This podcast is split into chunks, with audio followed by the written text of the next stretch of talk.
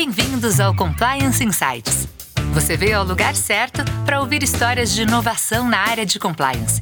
Os casos que apresentamos aqui são contados por pessoas que estão no dia a dia do compliance das mais variadas organizações. O Compliance Insights é oferecido e produzido pelo Compliacid, o software de gestão de compliance mais completo do Brasil. E agora com você, o seu anfitrião, Dani Strogo. Oi, pessoal, tudo bem?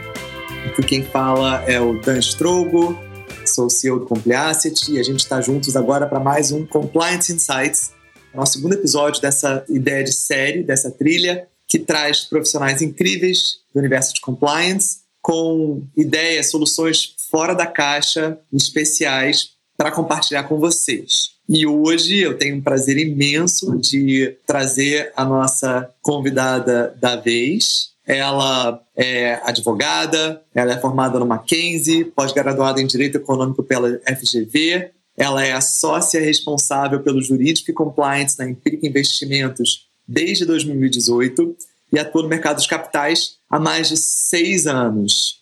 É ninguém mais, ninguém menos que a nossa super Maria Eduarda Portela. Oi, Maria Eduarda, tudo bom? Oi, Dan, tudo bom? Muito obrigada aí por esse convite. Estou é, muito feliz de estar participando do Compliance Insights, principalmente aí pela nossa longa parceria que já temos com vocês. Que bom, que bom. E uh, então vamos começar, porque a ideia do nosso programa, né, do nosso dessa trilha é a gente fazer um papo bem dinâmico, né, bem objetivo. Então, podemos cair dentro do nosso papo de hoje? Com certeza. Tá. Posso chamar de Duda, Maria Eduarda? Pode me chamar de Duda. Então tá bom. Muito mais fácil. Maria Eduarda é pra bronca. É. então vamos lá. Então, a, a gente estava conversando, né? Você viu o nosso primeiro episódio e, e, e também é uma, é uma pessoa que eu conheço de perto e um time que eu conheço de perto por ser um time de compliance super é, né, mil estrelinhas e com ideias fora da caixa. Então, eu quero, é, antes da gente entrar no ponto em si, do insight em si, eu quero te conhecer melhor, quero que quem esteja vendo a gente conheça você melhor. Então, conta um pouquinho da sua história, como que você parou nessa posição, fazendo o que você está fazendo hoje? Bom, é então, muito diferente aí de alguns profissionais do mercado financeiro, que a maioria das vezes comentam que sempre tiveram um sonho, e o interesse de trabalhar nessa área. Comigo foi bem diferente. É, uhum. Eu comecei minha carreira, eu comecei atuando em escritórios e grandes instituições. Eu trabalhei por muito tempo no Almate.com, onde eu passei pela área de contencioso, tributário, também em escritórios passei por direito societário, direito imobiliário. E, bom, quando eu estava recém-formada, é, eu estava em busca de algo novo, eu queria ter uma experiência diferente, eu queria sair do segmento tradicional do direito, uhum. porque ele pouco me atraía.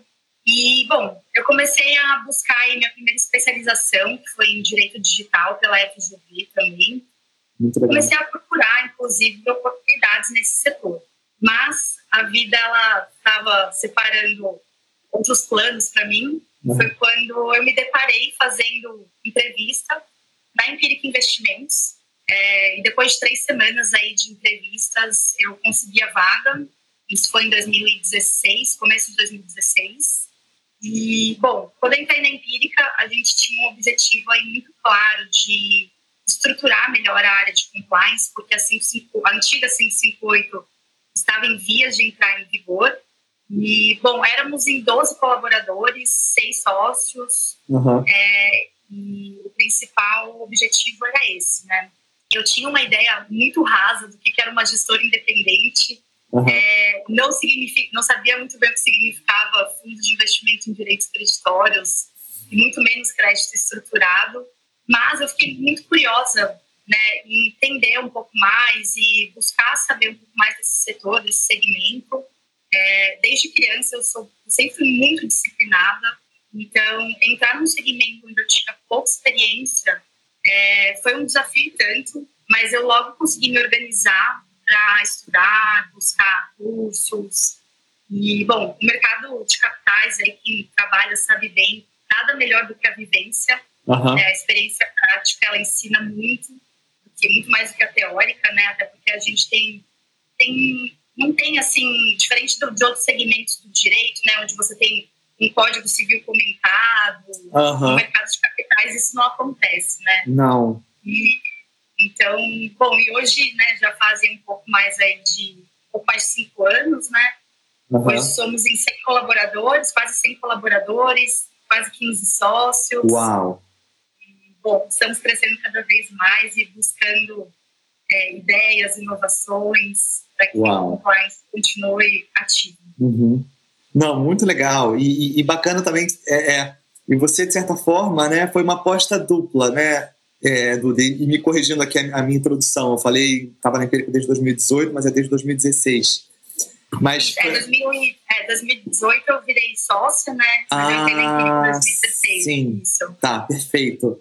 É, não, e foi uma aposta dupla, né? Porque você entrou no mercado que, que era super novo para você e, e, o time da e o time da né, da Empírica contratou uma pessoa que não necessariamente né, tinha um background de compliance de gestor independente e uh, um casamento que deu super certo, né? Pelo pelo que eu vejo assim de fora, né?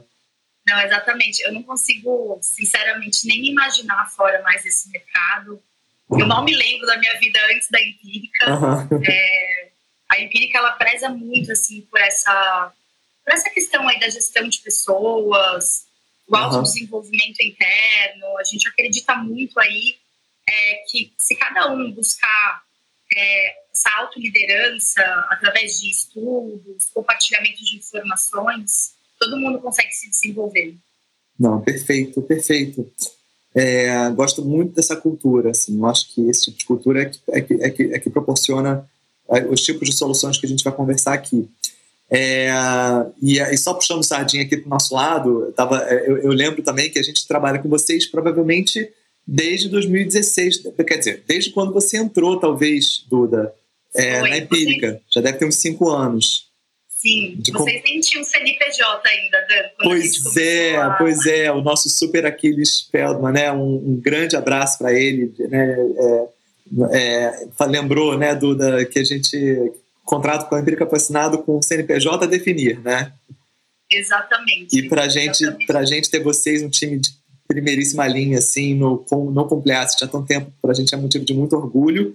Caramba, esse crescimento absurdo de vocês, né, em termos de produtos, de time, de cultura. Tô vendo, a gente tem, eu, é, vi uma identidade visual nova agora, né, uma, uma cara uma, uma, uma, cara nova, enfim, vocês estão de, de nota 10, nota 1000. Obrigada. E, e, agora vamos, vamos cair dentro do nosso insight, tá? Do nosso compliance insight. Então, conta um problema, conta um pouco do problema que vocês encontraram é, e a origem da ideia que a gente está discutindo hoje. Tá bom. É, a, a, origem, assim, não diria que necessariamente é uma origem, né? Porque a empírica, ela é uma instituição aí que ela preza muito pelo autodesenvolvimento de cada um e inovação. Né? E isso não apenas reflete no setor que a gente hoje atua, né? Que é o mercado de crédito estruturado, mas também a cultura interna. Então, aqui tem muito espaço e ouvidos para ideias diferentes, inovação, e, e a gente enxerga realmente o compliance não como uma barreira, mas como uma área de suporte para manter esse DNA de inovação. Né? E, bom, no ano passado, é, mesmo com a pandemia e tudo mais, a gente implementou é, alguns projetos internos, programas de projeto, é, projetos de uhum. projetos de assistente, projeto de estagiário, projeto de sócios, onde a gente detectava algum problema, alguma situação que precisava de alguma melhoria e um deles foi o Desmistificando Compliance. Legal. Né? Com, e aí, com o forte crescimento aí da, da empresa, principalmente entre 2019 e o começo desse ano, o projeto ele teve, tem como principal objetivo trazer o compliance para cada vez mais perto das demais áreas da instituição. E as áreas de atuação, que a gente chama, as áreas de primeira linha.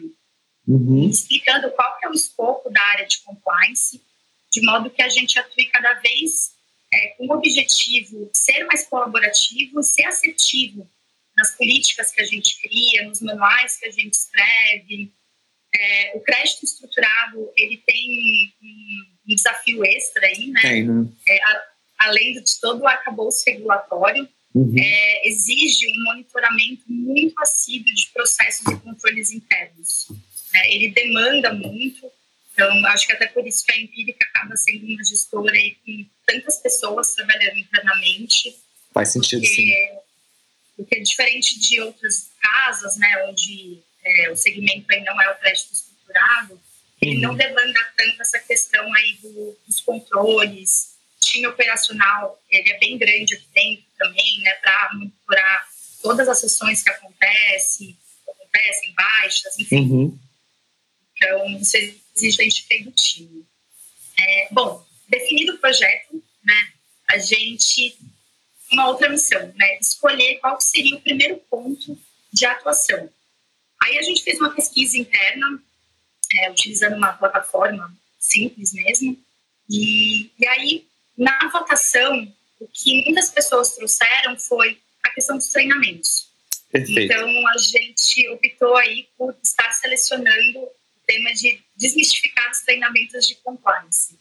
E, e, a gente tinha aí um outro adicional, né, que por definição interna, por política interna, todos os treinamentos ministrados pela área de compliance, a gente precisa ter 100% de presença dos sócios colaboradores. Perfeito.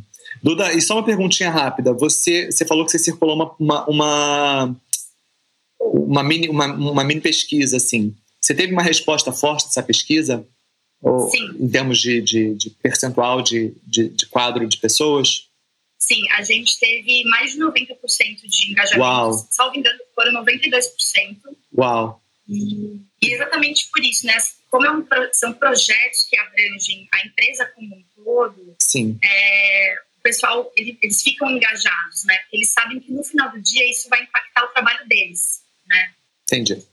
Entendi. Então, Então, você, você nem precisou fazer muito esforço, assim. Vocês mandaram isso, imagino que por e-mail, né? Exatamente. Foi Tá. por e-mail. A gente deixou disponível aí aproximadamente uns 15 dias. Legal. É, o pessoal ter tempo aí de votar e deixar comentários aí que fossem necessários. Entendi. Então foi um, foi um tempo aí razoável, Não, né? muito Até legal. A gente queria é, fisgar mesmo, assim, os pontos Uhum. de as maiores dores internas, né? Total. Então, a gente não queria fazer uma coisa com pressa, deixou bastante tempo mesmo o pessoal votar, deixar os comentários, deixar os insights, né? E, e de lá surgiram outros projetos, né? Então, o projeto Desmistificando Compliance, é o projeto mãe, né? Mas Perfeito. dele, dele estão surgindo outros. Outros. E, e- e especialmente esse que a gente está discutindo hoje, que acabou sendo desmistificando os treinamentos de compliance, né? Exato. E, bom, aí a grande reclamação, né, reclamação entre aspas interna, era que os treinamentos prontos, é, eles pouco agregavam, porque a maioria realmente aí é destinado para instituições financeiras, Uhum. então eles eram pouco práticos. Uhum. E os treinamentos que antes a gente costumava fazer internamente, que eles eram presenciais ou através de vídeo, eles eram muito engessados, né? Porque a gente precisava estipular um dia e uma hora para todo mundo estar participando. Sim. Eles eram longos também, né? Eram Sim. cerca de uma hora de treinamento para é. cada assunto. Uhum. E, e, bom, isso nos dias atuais, assim, não faz muito sentido. Não. É, essa- Concordo. então, a gente, a gente começou a perceber, assim, que era uma perda de tempo e eu acho um desrespeito a gente, hoje em dia, ter esse tipo de, de atitude, né? Porque tempo é o que mais nos falta. Então, aí foi a primeira questão que a gente separou, né? Como fazer um treinamento prático, Aham. rápido, atrativo e flexível. Não parece fácil, né? Não parece tarefa fácil. Não, nem um pouco, mas, bom, como o, a- o time todo aqui de compliance estava bem engajado nessa questão, é, a gente desenvolveu um podcast, Muito bem. né? Então, a gente, hoje, né, é, nós desenvolvemos a primeira plataforma de podcast para uso interno da Empírica, Legal. é, com, com o intuito mesmo de, de nos adaptarmos a esse mundo mais dinâmico e virtual, é, com uma abordagem moderna, leve, para que aumente o engajamento dos colaboradores, né? É, e a gente também, junto com a nossa área de marketing, a gente percebeu que os podcasts eles estão, estão cada vez mais emergindo Sim. um formato de comunicação mais eficaz, atrativo, e, e tem uma vantagem que a gente pode ouvir em qualquer lugar, né? Sim. Então, Fazendo exercício, né? Tipo, almoçando. Não, muito bom. Exatamente, era, esse era o principal objetivo, né? É, então, assim, dar essa flexibilidade para que as pessoas não tivessem que parar ali uma hora do seu dia para ficar ouvindo um, um, tema extremamente teórico, né? Então, uma das nossas preocupações aqui foram trazer exemplos práticos o tempo inteiro, né? Então, uhum. assim, é, quando a gente mencionava alguma política, logo na sequência a gente já trazia algum exemplo né, de como aplicar aquilo dentro de uma asset, né? E uma asset ainda de crédito estruturado. Exato. Então, é, esse foi o, o, principal objetivo. No final, claro que a gente também vai ter uma prova para fixação do conteúdo. Entendi. E, e bom, tá sendo, foi muito legal desenvolver o projeto internamente, né? Acabou sendo uma experiência muito legal, legal. para a gente também. E a gente teve que ir num, num, estúdio de gravação, eu nunca tinha ido em um. Que legal. Então, toda essa experiência também, que foi muito legal para a gente de uhum. compliance construir, né? A gente teve que criar um roteiro, uhum. revisar o roteiro, uhum. é, depois, enfim, ensaiar, e a forma que a gente ia estar dialogando isso no podcast, então tinha que ter uma, uma conotação de voz não muito monótona, né? Porque senão Sim. a gente fica parecendo a Siri. Uhum. É, então, tinha que trazer aquela conotação. Pô, você se lembra que é isso? Para trazer né, a, a, pessoa que está ouvindo mais próximo. Muito legal. E, e, e Duda, é, uma pergunta assim, que, que eu acho importante para a gente entender no, no, no, no, caso concreto aí de vocês dessa solução de treinamentos em formato de podcast para desmistificar o treinamento de compliance dentro da equipe. É, a gente, a gente fala muito do momento eureka, né? Assim, momento que vem aquela, que vem a ideia, né? É, e, e os, os, americanos chamam de aha moment, né?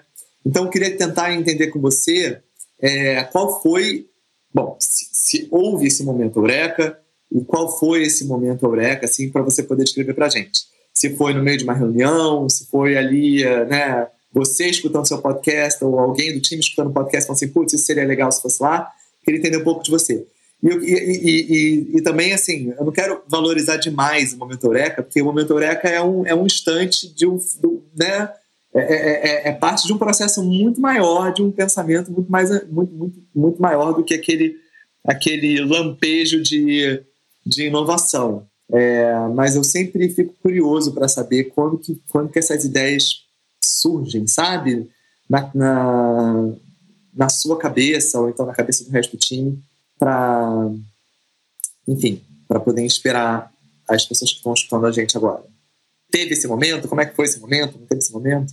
Olha, eu não sei se exatamente teve um momento eureka, né? É, como eu mencionei, a Empírica ela é uma instituição que preza muito pela inovação. Então, a gente está o tempo inteiro buscando formas de melhorar alguma atividade que a gente já tem internamente, algum processo. E como no passado a gente teve esse projeto, né, do, foi, na, na, verdade foi até através do projeto de estagiários que a gente criou Desmistificando Compliance. Legal. E, e, bom, conversando aí com o time como um todo, é, a gente percebeu assim que faltava as pessoas, principalmente novas, né, que estavam entrando aí na instituição, entenderem de fato o que compliance era, né? O que, a área de controles internos também é. é por mais que a gente faça aí onboard e outros tipos de, de treinamento, a outra pessoa ingressa na empresa, é, o dia a dia, a vivência que trazem isso.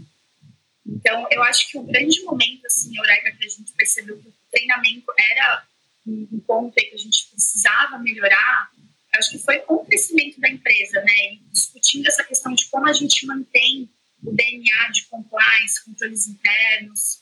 É, isso é uma coisa que vem desde a origem da Empírica, com os sócios fundadores. Sim. E, e, a gente não quer perder isso de forma alguma, né? A gente quer ser uma, uma instituição reconhecida pela inovação, uhum. mas o compliance e a área de controles internos são barreiras para isso, né? São realmente áreas de suporte. E, e aí foi quando a é. gente falou, poxa, então vamos pensar fora aí da caixinha de como a gente fica próximo.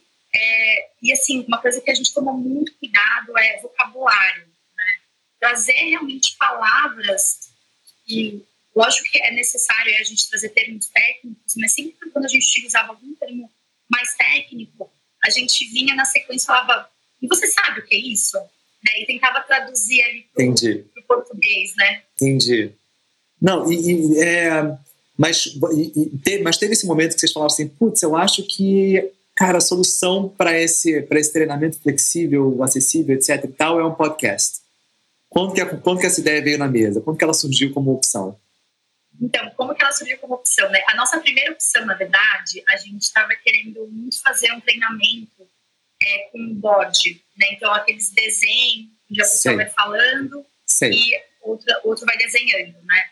Uhum. E, bom, como para a área de marketing, é, isso ficou um pouco fora do que a gente estava imaginando, tanto de tempo quanto de orçamento também.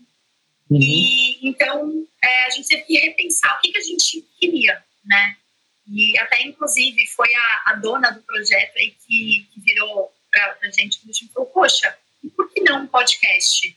Legal. Né? É, acaba que a gente fica ainda, dá mais ainda essa liberdade para as pessoas realmente fazerem a hora, no melhor momento, no momento mais oportuno ali do dia delas. E tem uma vantagem no podcast. Se a gente fizesse em módulos, a gente poderia quebrar o assunto num tempo mais curto. Total, Duda, total, faz todo sentido. E, um, só uma pergunta aqui, aqui é, meio técnica, assim, sabe? Você falou que vocês foram é, para um estúdio de gravação. Eu já achei muito legal, porque até imaginei que quando a gente conversou antes sobre podcast, eu achei que vocês tinham gravado assim, na, sabe, na mesa, na, na, em casa, na sala, né? Que nem a gente aqui faz as nossas lives e, e podcasts na sala. Então, já achei muito legal o nível de profissionalização que vocês trouxeram com uma gravação mais profissional. Mas, além disso, você, você saberia dizer ou contar um pouquinho mais os detalhes da solução técnica? Tipo, vocês gravaram um podcast, aí agora vocês têm esses módulos. Como é que vocês disponibilizam isso para os colaboradores? Você tem algum controle de quem viu, quem não viu? Ou, ou no primeiro momento não? Como é que, como é que você operacionalizou o, Bom, esse, a solução? Esse também, esse também foi um desafio, né? Porque a nossa, nossa primeira vontade aí era disponibilizar isso em plataformas, enfim, mais conhecidas. Sim. Mas a gente se deparou aí com um problema. As plataformas mais utilizadas, elas não têm um perfil é, individual e privativo para instituições. Perfeito. Então, na medida que você sobe nessa plataforma, ele se torna público. público? E esse não era o objetivo, né? Até porque o primeiro treinamento que a gente separou aí para fazer via podcast foi a reciclagem do Código de Conduta Ética e Manual de Compliance. Perfeito. Então, não faria sentido a gente disponibilizar isso a público.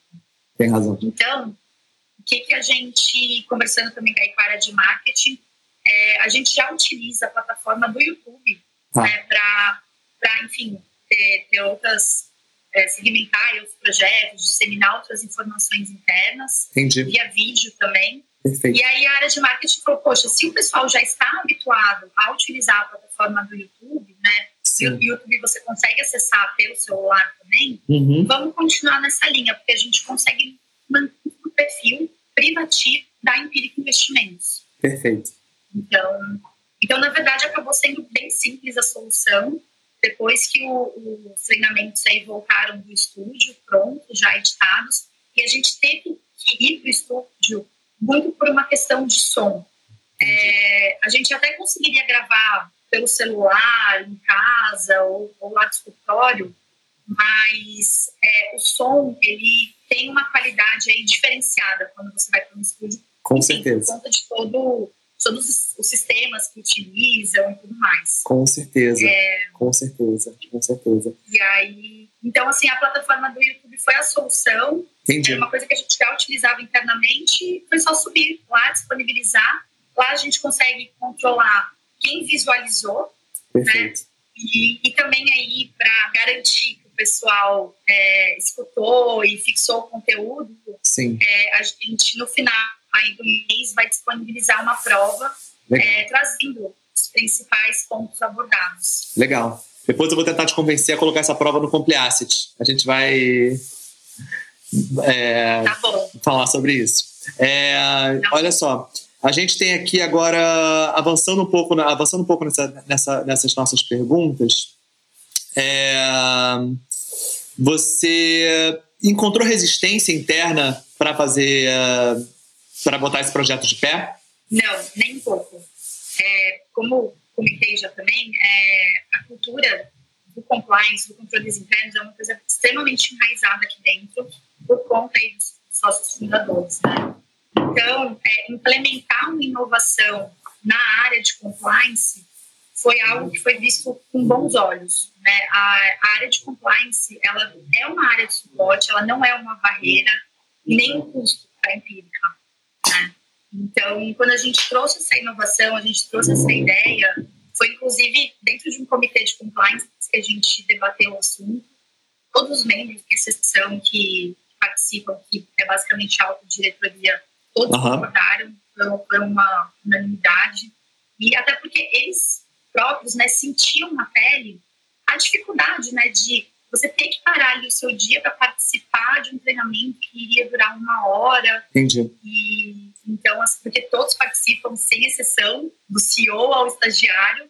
É, então, foi muito, foi muito receptiva a ideia. É, e eu acho que isso tem muito a ver também com a questão da inovação que a gente preza tanto internamente. Né? Não, muito legal, muito legal, Duda. Bom, a gente já está chegando na nossa nossos 30 minutos de papo aqui. Então eu quero amarrar essa conversa com você falando para gente assim. Na verdade, quero que você fale para os outros compliance officers que estão vendo a gente, que estão escutando essa conversa. É, você pode dar de dica assim para para esse pessoal, né? É, tá mais tá mais propício a criar esse tipo de insight, né? Fora da caixa e diferente como esse que você criou. Bom, acho que a principal dica aí é conheça pessoalmente os analistas das áreas de, das áreas de atuação, né? Ótimo. Na primeira linha de negócio. Porque você escutando as áreas, o que elas têm a dizer, é, eles vão trazer as dificuldades regulatórias né, que eles se deparam no dia a dia, as conversas com os analistas, para mim, pelo menos, é onde surgem, é, é são os momentos eureka. Eu falo, poxa, é, isso aqui realmente a gente precisa melhorar, ou eu preciso explicar melhor como o controle tem que ser feito. É, eles, eles sentem as dores do dia a dia e da regulamentação. E aí, sendo muito franca, né? Uhum. É, a gente sabe aí que para ter um programa de compliance efetivo, a gente precisa que o exemplo venha da autodiretoria. Que é a autodiretoria que vai ditar as regras do jogo. Perfeito. Mas quem joga são os analistas. Então, eles Entendi. sabem onde a chuteira aperta. Gostei da analogia. Faz todo sentido. Faz todo sentido. E, e eu acho que também, né, foi até uma coisa que a gente estava conversando aí um pouquinho antes, né? É, o compliance, ele é uma área que precisa ser acessível. Né? Aquela ideia do compliance dentro de uma, de uma bolha, né, onde ele não se comunica com ninguém, não pode se comunicar com ninguém, eu acho que é uma ideia do passado, né? É, isso não funciona mais nos dias atuais é, um compliance officer inatingível, comunicável ou, ou incomunicável, é, não tem espaço. Então, hoje o compliance officer ele precisa circular dentro da empresa, ele precisa circular junto aos parceiros, aos clientes, né? E eu acho que, inclusive, é, a própria instrução 617, né? Ela trouxe aí, ela trouxe a questão da abordagem baseada em risco, a necessidade do próprio mercado se treinar e se regular, eu acho que isso foi uma, uma oportunidade mesmo para o mercado uhum. ele se abrir com relação a formas de controle de PLDFT, é, e isso pode gerar realmente um escambo de ideias, insights, metodologias Perfeito. que são altamente agregadoras, né? Perfeito. E, e quando a gente está dentro da bolha, dentro da caixa, a gente não consegue ter essa troca. Não. Não, concordo. E uh, não, excelente, excelentes pontos, Duda. E uh, você vê, você, você é, eu acho que o conjunto dessa conversa teve, tem, tem, cara, tem muito, tem muitos é, takeaways bacanas assim. Eu vejo que, por exemplo, vocês começaram de é, vamos pensar problemas, né? Vamos, vamos né, entender quais são as áreas que, que merecem atenção. É, trouxeram o povo para discutir chegaram em um problema específico, tentaram solucionar com uma ideia, É, e aí a própria limitação, né? Porque a, normalmente limitação promove criatividade, né? Putz, a gente não vai conseguir fazer um vídeo com whiteboard, então o que, que a gente pode fazer? Né? Aí surge o, o, o a ideia, a ideia do, do, do, podcast com todos os benefícios que você já descreveu aqui. Aí vocês correram também para outras soluções e esbarraram em outras questões. Ah, não pode ser Spotify, não pode ser fulano, vamos para o YouTube. É, conseguiram, né, assim, estão é, numa empresa onde, aonde se, se, se, privilegia esse tipo de ideia, onde, onde tem abertura para esse tipo de conversa. Alta administração conectada com, com, com o time de gestão, com a, com a gestão de forma, de forma geral. É, e agora essa tua fala final, dizendo que, olha, para isso acontecer, a gente tem que estar tá com o ouvido muito aberto e, numa, e, e, com bastante diálogo interno, né, com bastante troca com pessoas diferentes. Né? Não adianta a gente ficar só na nossa bolha, que a gente vai acabar criando, a gente vai acabar, a gente vai criar ou imaginar coisas que são muito fora da realidade de quem de fato vai se beneficiar do, do da solução que a gente está criando. Então, acho que você deu uma aula aqui para gente, Duda, de, de inovação e inovação em compliance. Muito obrigado. Obrigada a vocês, Dan. Muito bom. É, assim, eu sou fã de carteirinha aí de todos vocês. Ah, e nós de vocês. Então, a gente está muito próximo, né, desde o começo. E, então, assim, a, o Compliacid também é essa ferramenta que, assim, é, é uma ferramenta totalmente inovadora, né, então, que a gente utiliza muito internamente. É, inclusive, uhum é, os próprios treinamentos agora que vocês estão disponibilizando, a gente ia implementar um podcast de prevenção à lavagem de dinheiro e a gente não precisou fazer porque o treinamento que vocês disponibilizaram, ele é exatamente isso, né? Ele é prático, uhum. ele é uhum. flexível, ele é muito exemplificativo e eu acho que isso que é importante, né? Você trazer uhum. aquela teoria normativa para a prática. Perfeito, perfeito, perfeito, é isso aí. Então, Duda, de novo, muito obrigado pela sua, pelo seu tempo, pela sua generosidade. É, eu vou. Se alguém, se, alguém que está assistindo isso quiser tirar mais dúvidas sobre o assunto, pode. Vocês já conhecem os canais do Compliacit, podem falar com a gente. Eventualmente a gente leva esse, esse comentário de volta para a Duda. E, pessoal, é, eu vou fazer um chamado para vocês quem está assistindo, se vocês dentro da casa de vocês têm uma ideia ou desenvolveram alguma solução também fora da caixa, tiveram algum insight, algum momento eureka, ou encontraram uma solução para um problema, é, é, uma solução não é, é, diferente, né, para um problema antigo, e quer vir aqui dividir a sua história, a sua solução com essa audiência maravilhosa, também vocês já sabem como nos encontrar e vai ser um prazer trazer vocês aqui para esse canal. É, e é isso aí, Duda. Muito obrigado de novo, tá bom? Obrigada a vocês, Dan. Até a próxima. Até a próxima. Chegamos ao fim de outro Compliance Insights. Você conhece um caso ou alguém que tem uma história de inovação em compliance para dividir com a gente? Então, por favor, mande essa dica para nossa análise. Obrigado pela sua atenção.